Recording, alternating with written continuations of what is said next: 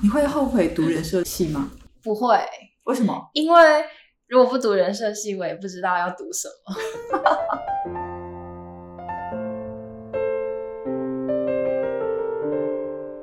欢迎大家收听今天的 NYCU Play 说书中，我是 Apple 编。那今天我们邀请到的来跟我们聊聊大学学什么的这这一组成员哈，是我们人设系的老师潘美玲老师，大家好，啊，然后还有大二对不对？对，怡珍，嗯，要来聊一下。大家好，老师，我想要先问哈，就是说，因为我自己应该算文科吧，我是学传播的啦。然后我那时候在选科系的时候，就会对一些文组的成绩大概就就落在那个范围嘛，然后就开始想说，哎，那社会学系好像不错，历史学好像也可以，人类学系到底是什么呢？好像有点相同，但是我也知道它是完全不同的东西。那我看老师您自己的升学这个历程，大概是从清大的没有，我是哎台台大历史史系，然后清大人类，人类社会学研究所。然后现在在交大交的人社系当老师。对，那您先帮我们解析一下这三个名词的差别好了，给一些就是现在可能正在也在想说，我到底是什么系？因为说他们那个分数哈是是大概对取决的标准有点近啊，那对对高中生搞不清楚的话，想我都可以考虑一下。是对我先讲，我们那个年代其实是 先填志愿，啊啊啊啊啊！好，然后再看到成绩就就直接分发了，不像你们现在拿到成绩，然后再去选校。哦，因为现在是学测，然后有我我们那时候就是一次联考，就是一考定终身。嗯嗯嗯，那我们那个时候的填志愿的方式，就是按照以前的分数，就这样从上往下排下来。啊对，所以其实就是分数选的啦。我们去读什么，那其实就就等到 game 哎，就是分数选你的啦，哈、然后至于自己喜不喜欢什么，我觉得在我们那个年代里面的那种传统观念其实还蛮强的。比如说啊，你是女生，你就应该去念文组，那男生就念理组。其实我数学很好，我后来发现，对啊，对，其实后来我发现我的数学最好，所以我后来对不起能上台大是因为我的数学考得很好，可是可是我就是上了文组对，啊、那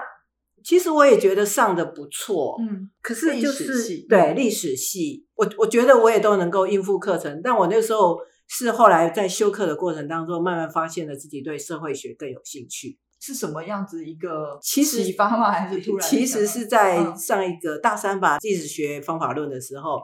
就上到社会学家韦伯的书。嗯那我常常在上课的时候都跟学员讲那个故事，就是说韦伯用历史社会学的方式讲了一个资本主义发展的历史，那是我在当时传统的历史系的那个训练当中没有教给我的，但我发现史料可以这样的使用。啊？那对一个刚二十岁的年轻人而言，我觉得他帮我开了一扇窗，就是说，哎、这好有趣哦，原来是可以这样子思考的、做学问的，所以我就觉得说，哎、我要试试看要不要读社会学系，嗯，我就开始想要对开启了你对社会学系的开始对社会学哦系那我那个时候，因为台大那个时候的社会系是在法学院，嗯所以我没有办法修到，我没有办法去，因为我们在总区没有办法修的课，我就去修一些其他相关的课程，在在我们校内修。然后我还到人类学系去旁听课。嗯记得我我去听李议员的原始宗教，我听了一年。嗯那它里面也讲了很多的相关理论，我觉得我是非常 enjoy 我当时上课的那个课程哎、但是但是李议员老师又嗯。影响了你，后来读了人类学所。没有没有没有，其嗯。其实还好，并没有。但因为这两科还比较接近，哦哦，就是说对于那种文化啊、文化的现象，至少对当时的大学生来说，这是有趣的事啦。嗯。嘿，然后我就考上清大的，当时并没有分人类所跟社会所，它哦。只是社会人类学研究所，哦，然后里面才分组。嗯嗯，然后后来我去美国念书的时候，我就念了社会学，是所以我现在就教社会学这样子。社会学跟历史学是一个过去跟一个现代，关注的题目是这样吗？我觉得，呃，我上课的时候会用一种方式来跟学生来解释这件事情。嗯我上课第一堂课，譬如说像大一的社会学，我就跟学生讲说，你们国中、高中已经有念过社会科，对不对？对呀，对不对？可是你们的社会科都不是社会学，你们的社会科就是地理、历史，嗯更早以前叫做公民与道德，什么三民主义、公民与道德，然后现在呢，终于开始有了社会科、公民、历史、地理，公民、历史、地理，所以那个叫公民。对不对？那公民里面其实就是有法律呀、有政治啊、有经济呀，也有一些社会啊。嗯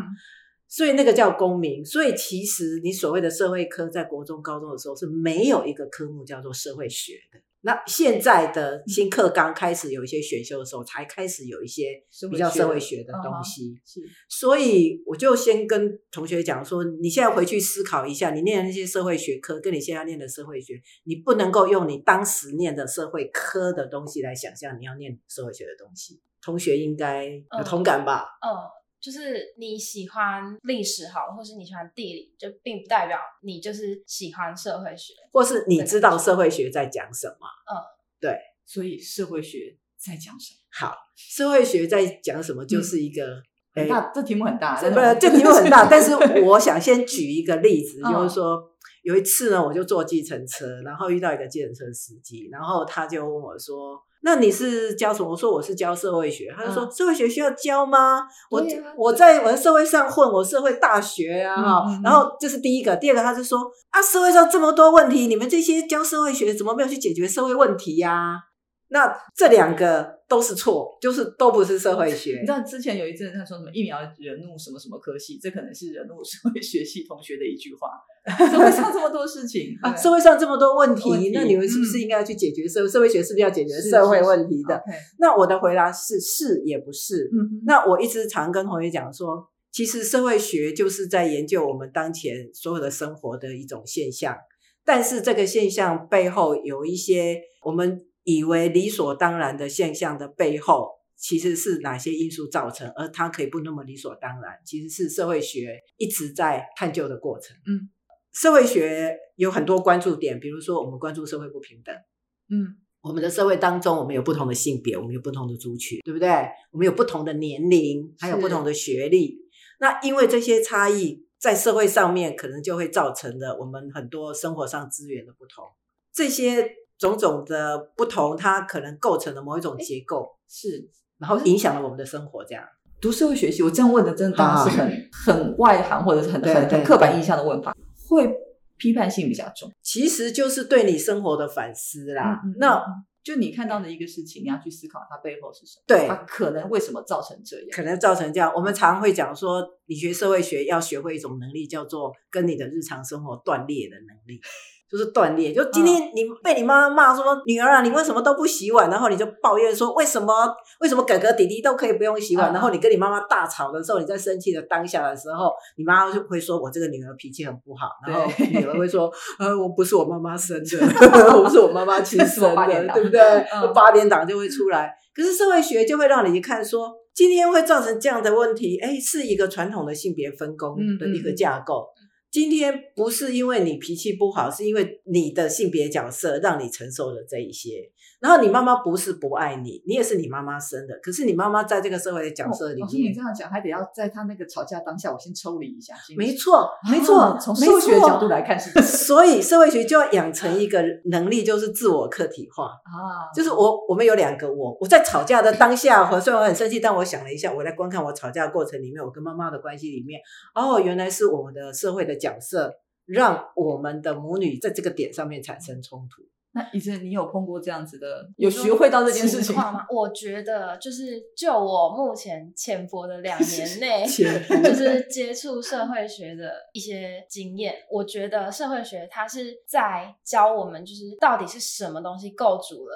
现在的我自己，还有就是教我跟这个社会。互动的一些关系，像是可能我如果出去，比如说看到大家有劳工啊，或是他们可能在工地工作啊，或什么的、啊，然后我可能就会自然而然就是想到哦，就是社会学有什么内容是跟这个有关的啊，然后呃为什么会有阶级复制，为什么会有贫富差距的这些问题，然后就变，我觉得社会学是有点像在给我一个，就是可以往更前面去思考的感觉。如果说高中的学科是在教我们就是已经发生的事情，还有就是要让我们接受一些知识的话，那我觉得大学就是在跟我们解释为什么这些事情会发生。嗯，然后我觉得大学会希望我们知道这些事情为什么会发生的原因，就是要让我们了解这些事情的成因，然后让我们在以后可以避免来做出错误的决定，或是可以把生活过得更好这样子。你本来就想要读是人社系社会学系，其实我原本，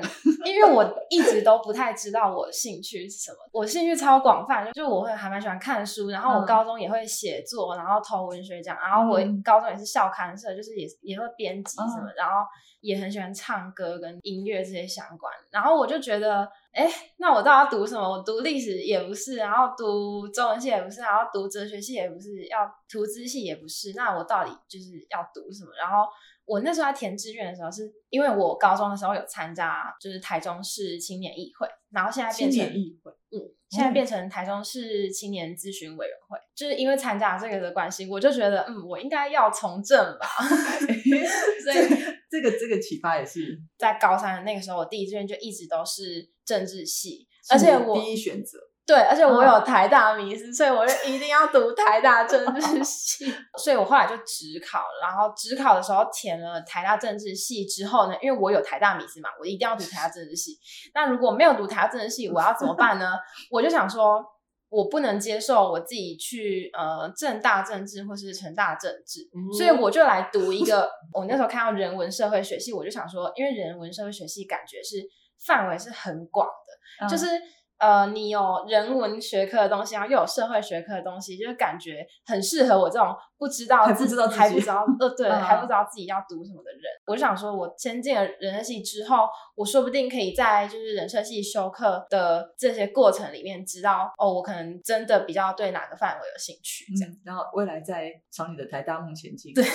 对，我们我们其实半年认识，大概有半年之前就就碰过面。OK 那时候我们因为活动，他们来来这边打工，然后就跟我讲，我们第一次认识见面在第二天吧，我们两场两天的活动，第二天跟我说，我决定我以后一定要考到，我人生的梦想就是要去台大。很好啊，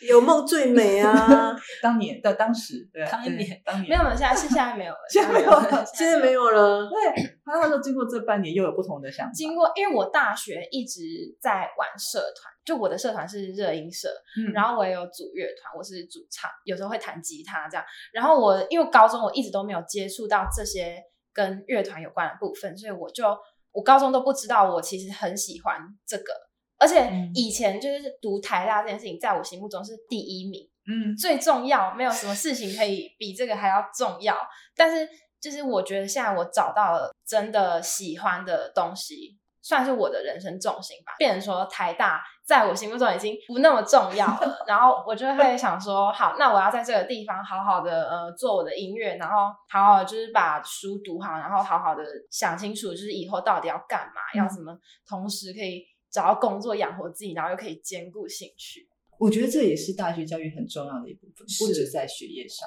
真的。所以这也看出我们人社里面给他的那个滋养，让他去想更多的可能。应该有吧，应该有吧。有有有，因为我之前我好像我忘记我跟谁也聊过这个，然后、哦，好像是我们系上的学长姐，我就有说哦，我以后好就是也想要就是继续可以唱歌什么的，但是我好怕会饿死。然后我们系上的学长他就说，但你读人设系，你应该也知道，就是这个是可以结合的吧？他的意思就是说，就是你在人设系学到的一些东西，就都是可以成为你以后不管你要做什么。就算你要做一个跟人设毫无相关的工作，绝对不会有那样的工作，也绝对不会有那样的工作出现。因为他的意思就是说，就是人设系教你的是一个很全方位的知识，就是它是会让你变成得更好，注入更多养分给你。所以不管你在做什么，就是你有了人设的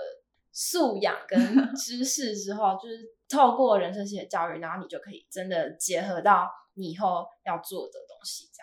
我其实想要讲两点啊，哈，第一个就是说，在文科里面人设的知识，你就想象理科里面的数学、物理、化学啊、像理科里面，你说会进去当工程师的那些人，他们基础要念什么？要念数学、物理、化学，这样你才有办法去学那些机械嗯或是那些科学的原理。那你在人文社会的领域里面，就是历史学、社会学，然后其实还有哲学或经济啦，哈。所以你如果有这样的学科基础的话，未来你要走传播、走教育、走新闻、走管理、走人资，都可以从这个地方涨上去。所以我一直把这些人文社会科学就把它视为像理工科的那个物理、化学、数学的一个基本学科。所以刚才我就是补充给你们更具体的知道，说当你掌握这些东西，你未来要怎么去应用？对，所以所以我我就在讲说，真的，一些家长或者是小朋友们也会有一个担心，说啊，我读社会学系，我读历史学系，我未来要干嘛？其实它是真的会其有很实多这样子的对，其实它就是你往外发展的一个基础。它它它其实就帮你奠定了这些基础。那你未来你说你要念传播，你要念新闻，你能够不懂社会学、人类学吗？你如果懂了社会学、人类学，你才会知道美国现在发生的种族的问题是什么问题呀、或是台湾的这些性别的问题是什么啊？对不对？所以我们社会学系或者是我们现在在呃人社系，对它到底上哪些科？其实就是很基本的社会学、嗯人类学，我们必修课。那我们也上台湾史，也上全球史，哦还有很重要的研究方法。哦其实我们在社会学系的训练里面，或是那些学系，可以宣称我们的专业，因为你一般都是探索现象嘛。可是我常常跟理工科的人说，你们老师做现在态度突然有点转了起来。对我很拽，我就是很拽的跟理工科，我真的很拽的跟理工科的讲说，你们在收集资料的时候都是在实验室，你们那个嗯条件都是控制好的，然后你们就发现了一个什么东西？嗯我们的资料是社会，我们的对象是人，人会改变。我在教研究方法的时候，第一件事情就告诉同学，对所以怎么样透过这么善变的对象，会嗯这的过程里面去了解一个社会现象，嗯而且我们还真能掌握这个现象，那是有一套程序的。我们的社会科学研究方法比你们理工科的实验室的东西 难很多。是个人立场哦，我没有 不代表本台立没有场。这样，就我真的就就就说，事实上面我这个研究对象本身嗯的复杂度会高过你在实验室控制很多变相，发现那些物理的原理嗯困难多。那因果关系的推论当然当然更困难，是，但不表示我们没有那一套程序去嗯发现什么叫做事实是什么。所以大家都会觉得说啊，你们社会学讲的现现象我们也知道啊，可是那个背后我们确实有透过一套方法去了解的。是，哎，老师，那这样子到底有没有说，比如说我我自己在评评估我自己，对适不适合来读来读社会学系，我自己怎么去看待我自己？就是你刚刚想嘛，我我有这么多选择，除了因为成绩考上 而来的，哦对，你要对这样的知识的形态要有兴趣啊。嗯像我自己就会觉得啊，社会为什么会是这样子？就是觉得会充满了好奇心。那你要对人、对社会有一些基本的好奇心，嗯我觉得都可以来念这样子。嗯那另外一点我要补充的是说，这样的社会科学的知识其实是适合所有人来了解的，嗯包括你是理工科的。你说我是理工专业，我是嗯科学家，你也是个人，嗯你也生活在社会中，你有一些时间在实验室，但是你还是回复人的生活，你还是在这个社会中，所以社会学的知识其实还是很重要的。我就举两个例子好了啦，嗯哈、像张忠谋最早的时候，大家觉得他现在很厉害，对不对？是啊他护国神山的建造者，对不对？对，可是他很早告诉我们，他的学习经验是他在哈佛大一的时候的通识教育。啊哈，他一直告诉人家说他在哈佛的通识教育那些艺术人文的给他什么样的滋养，他念念不忘的告诉人家是那个东西。嗯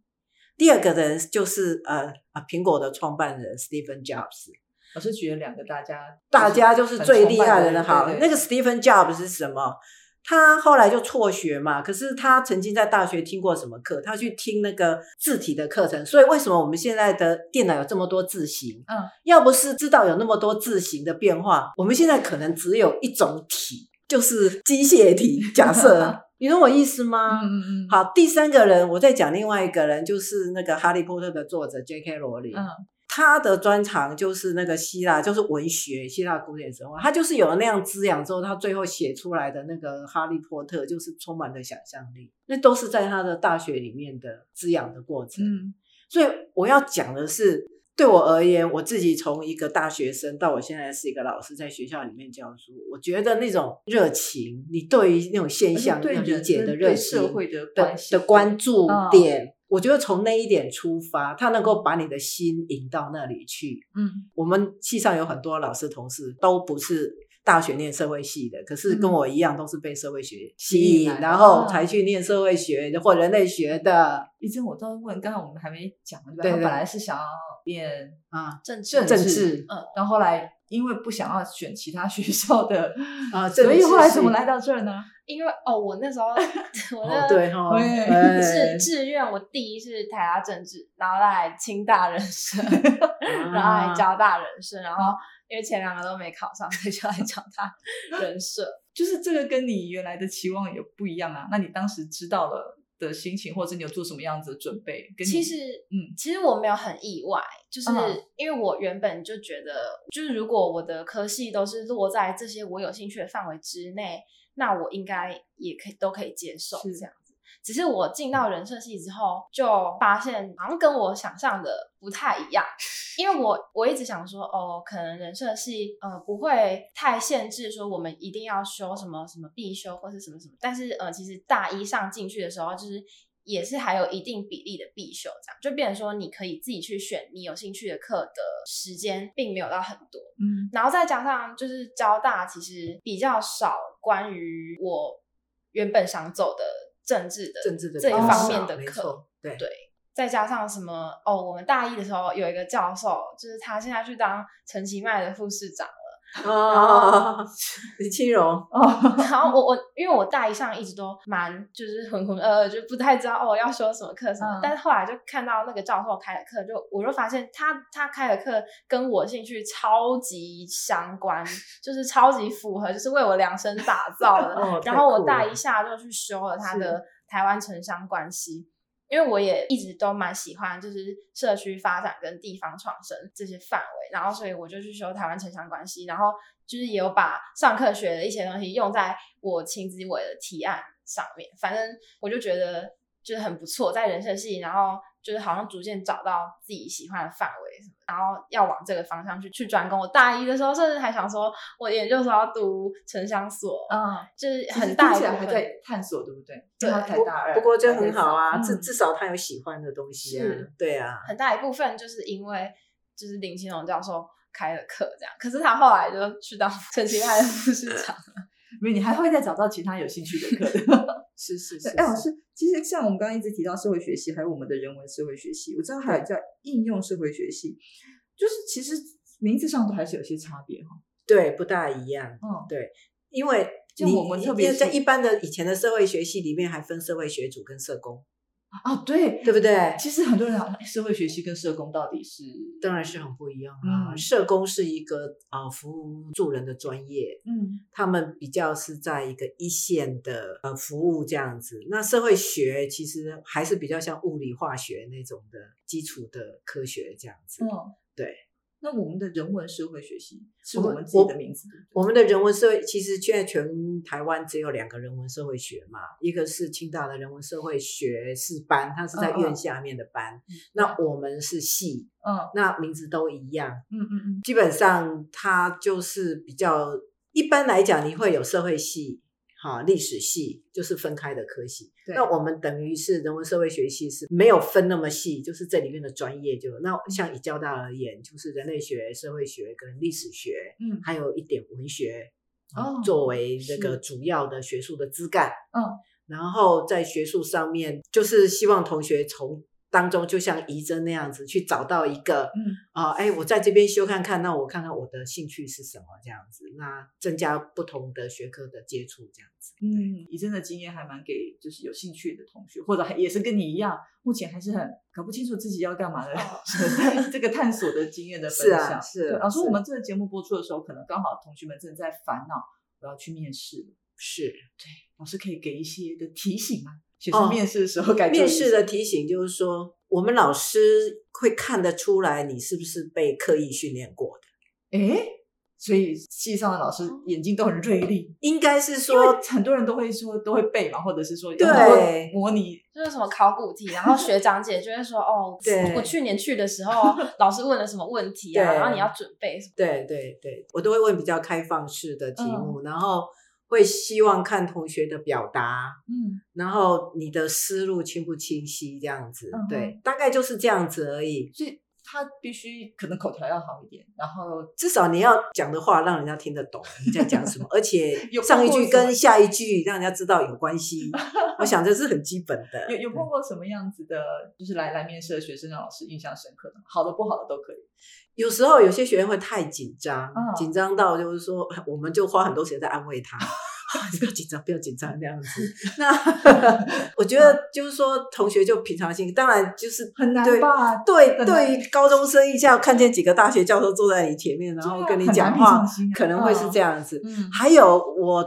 好啊，我就讲过，我常会问学生说：“你有什么问题要问我们？”啊，就是通常是我们发问，但是事实上我们也很期待学生有没有什么问题要问我们这件事情。如果你也能够问出好问题，我们也觉得你很厉害啊。我的意思说，我通常在口试的时候，我都会给一个空间说，最后就说，哎，那你有没有什么问题想要问我们？嗯，那我觉得我这个有两层意思，第一个是说，其实你也可以问我们啊，是你要来，你有问题当然可以问我们，不是就我们考双方要合意嘛，这是这就是我们其实是平等的，你也有权利可以问问题，所以我对这一点我是很开放的，嗯。所以我我就是欢迎你来问我们问题。那第二个就是说，我也很想知道你能问什么问题出来。这一题其实就是同学自加分题自己 应该说自己自选自己自己出题这样子，哎、对，因为我们的学生比较不习惯这种方式，但我我会故意用这个方式来让同学有一点可以挑出特别突出的，或者说这个孩子平常有没有这种经验，或是他可以问问题。简单的来讲，我们的大学生有时候可能太习惯高中的教学，到了大学以后，大家都是很沉默。那其实你你真的可以问问题呀、这对，这部分你上大学之后什么样子不同的感受？呃，因为我本来就是一个很爱问问题很爱问问题的人，那但是我会很怕问出蠢问题，嗯就是有很多呃，可能比如说，好，下周上课的文本我可能没读好了，所以我就在上课的时候问出一些文本、哦怕被看穿，说因对为是没有念书而那个我我的，大部分不敢问问题的原因都是对，都是因为怕别人觉得这是蠢问题。但是我们这学期的人精的教授，就是卢正仁教授，他在第一次上课的时候，他就一直说没关系，你就问你，你有什么话你就讲。然后他的意思就是说，你不管问出什么蠢问题，就是我都还是会回答你，是啊而且不管是什么蠢问题，都还是有它存在的价值是啊什么的。是啊所以我就比较比较就最近比较敢问。嗯，对对对对。不过这是以往就在高中生的时候那个教学的方式也不一样。其实你有你要观察哈，最会问问题就是那个幼稚园、小学的时候，对啊对不对？对啊老师有没有问题？每 个人说我我我，那为什么到大学之 后那就是老师有问题，嗯啊就没有？头然后低有没有然后老师教某某同学就就会是这个样子，对嗯不太一样。对。可是刚刚讲到，就是说，真的在面试的时候，有学生特别的突出什么样的表现吗？哦，有啊，有一些学生，其实我们的问题大家都可以猜得到，就是说，其实而大家其实早，比如说他刚才医生讲说，学长姐都回来分享。对，其实那嗯些、那那些问题都八九不离十，因为我们不可能问出外太空的问题。你呃最近有上外太空吗？啊之类，我们不会问这种问题嘛，对不对？那也就是大家都可以想到问题，那我们就会从他回答的这些事情的经验，就会知道说这个学生平常有没有累积。我们要就是简单回到刚才讲的说，我不要那种补习班的自式的来背答案式的，我要你的是你平常有做些什么事情，你就表现给我看。嗯我们这样子才有办法收进来的学生，不是只是因为你背考题进来，然后进来之后，我们的所有东西你都跟不上，只有这样子而已。哎，我嗯记得大一的时候，好像有一个教授说过，就是那个时候好像在聊家庭环境对升学到底有没有影响，因为现在不是改成就是要有学习历程嘛，对对对然后就变得有点像是你拥有很多资源，然后就可以帮助你升学的路更顺畅。对对对。然后我记得那个时候，我忘记是哪一个老师，但那一定是我们系上的教授，他就说，就是其实不会，因为我们是人文社会学系，人社系要挑的学生，并不是家庭环境很好，或是成长过程一帆风顺的学生。嗯，应该这样讲，嗯就是说有一些学生的表现可能不是因为他个人不好，是他有一些条件对，没有办法做到这么多的，比如资料，对对对对。对对，是他那些条件。嗯然后有一些人条件很好，他是洋洋洒洒一堆，可是你随便一问，他的经济那些并没有办法变成他的养分呐、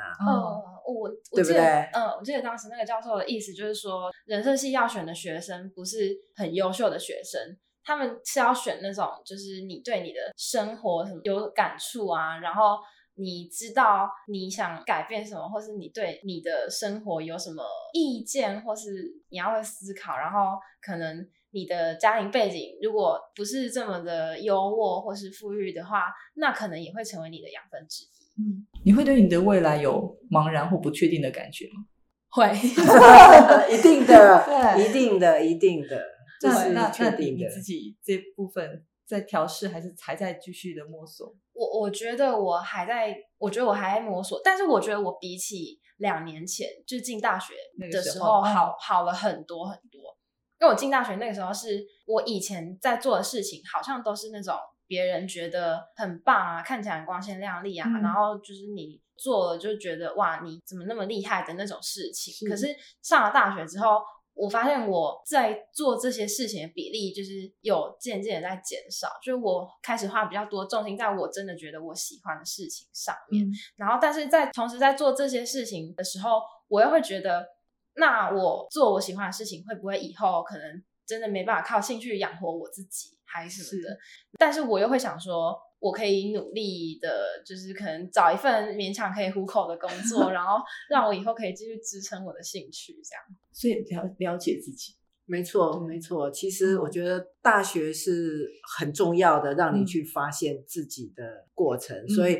其实人生有很多路啦。那我的意思就是说，我们就是好好的提供你好的营养嘛。嗯，而且我知道营养还有一个部分，我也想想问老师，嗯我们有一个志工营的。哦，对对，自工对，自工团，这个对当然不只是在人社系啦，没错可是这个也是在呃学生，就大学生，比如他们参加社团，是这个志工团也都是一些去对自己的生活中，只要甚至不止台湾这个土地，更往外扩哦散很多的一些了解。这个其实应该是说，像我在社会学系教书，但是我也是一个社会学专业，所以我嗯也做我自己的研究。对，而且老师你的田野很棒，下次我们应该来约一集来聊一下。可 可可先卖个关 子，真的好 嗯那我自己在做那个研究的过程当中，就成立了一个呃呃服务学习自工团，就是嗯我们在印度的拉达克成立的一个呃呃叫做交大的国际志工团，对，九类九你有类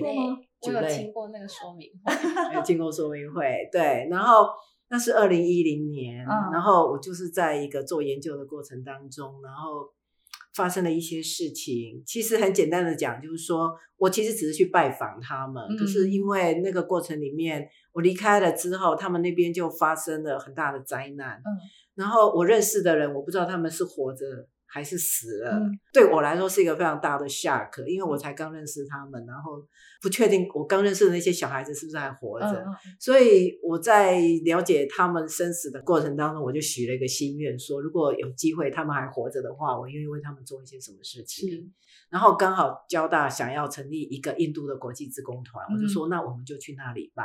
就是这样的条件。所以我二零一零、二零一一年我们。就是成立的交大志工团去，然后到现在，去年因为疫疫情，今年可能嗯也不能去，但我们的志工团会继续，等于是我们去了九年了。我当时成立那志工团最大的想法就是说，那边是一个完全不同的信仰文化的地方。嗯我想让我们的学生、大学生去接触一个完全不同的文化，然后我觉得我们能做的其实不多啦，嗯但我分享一些事情，然后让这些人回到社会上去，会做变成更好的人，其实就是这样的目的。所以对我而言，这也是这是我的学术，但是也是我的教学。这个这个过程也是让很多对于社会学系、人文社会学系、反正就是这相关学科，其实它这是一个往外扩展，然后把没你自己的所学可以奉献出去。没错啊的地方，没错啊，没错。然后其实理工科的也是来的很多，很多而且很多嗯研究生来的很多。这样累积下来，想一想也有八九十个人呐、嗯对不是对？那来待过我们自工团的，相信放到社会的每个角落，应该是另外一非常棒的种子这样子。对哎，不过在今天节目最后，我想要这个出版社的责任，我们要分享一下好书。好书对不对？有一本有有有有有有有，我跟那个呃王洪仁老师嗯。编了一本叫做《如果赢者全拿，我们还剩下什么》嗯一本经济社会学的，等于是在呃呃巷子口社会学上面一些有关的经济社会学的哎文章这个我。先插一个话题，就是其实对于想对社会学系了解，有很多网络上的一些平台是可以让他们没错没错老师您现在提到，其实那个巷子口社会会学，像我，你刚才不是问我说，哎，嗯我去做了什么事情？我说，哎，我就会成立了一个自工团。对，那我们很多社会学家对社会现象的看法研嗯究，我们也是发挥自工精神，在巷子口社会学上面写这些，对我们没有什么 credit。对，好，它并不是可以帮助我们什么，但是我们可以对社会推展一些嗯观念。所以就是里面的学者都是社会学的专业的老师这样子。人类学里面有巴勒人类学，巴勒人对，对，我在巴勒也有一个专栏，对然后社会学，我们我们称它叫做公共社会学啦，就是说我们要把社会学公共化，嗯，就是让让大家都能够分享这些的知识这样子。然后刚刚就提到这本书，对者如果赢者全拿，我们还剩下什么？就是里哦面有关经济社会学的书，那我们把它整理成合集。嗯那那本书我觉得很合适，因为我们把它写的算很浅显易读，嗯所以其实高中生读也 OK。嗯那我觉得也很合适高中老师来读。是对，那同学也可以读一读，比较了解说，哎，社会学家在看这些现象的时候，跟大家有什么不一样？比如说，我们也会谈到奥运，啊哈，嘿，大家熟悉的一些对事，情，可是我嗯们会谈的方式会跟你想象的东西不一样。然后我们会谈什么叫好工作，什么叫不好的工作就像我们在跟妈妈吵架的时候，下次就会先想象 啊？对对对对，就是我们就是用非常浅显的例子来的，所以这本书还蛮可以推荐给大家，可以对，就是不不只是有新社会学，我觉得每一个呃年轻人也不是，就是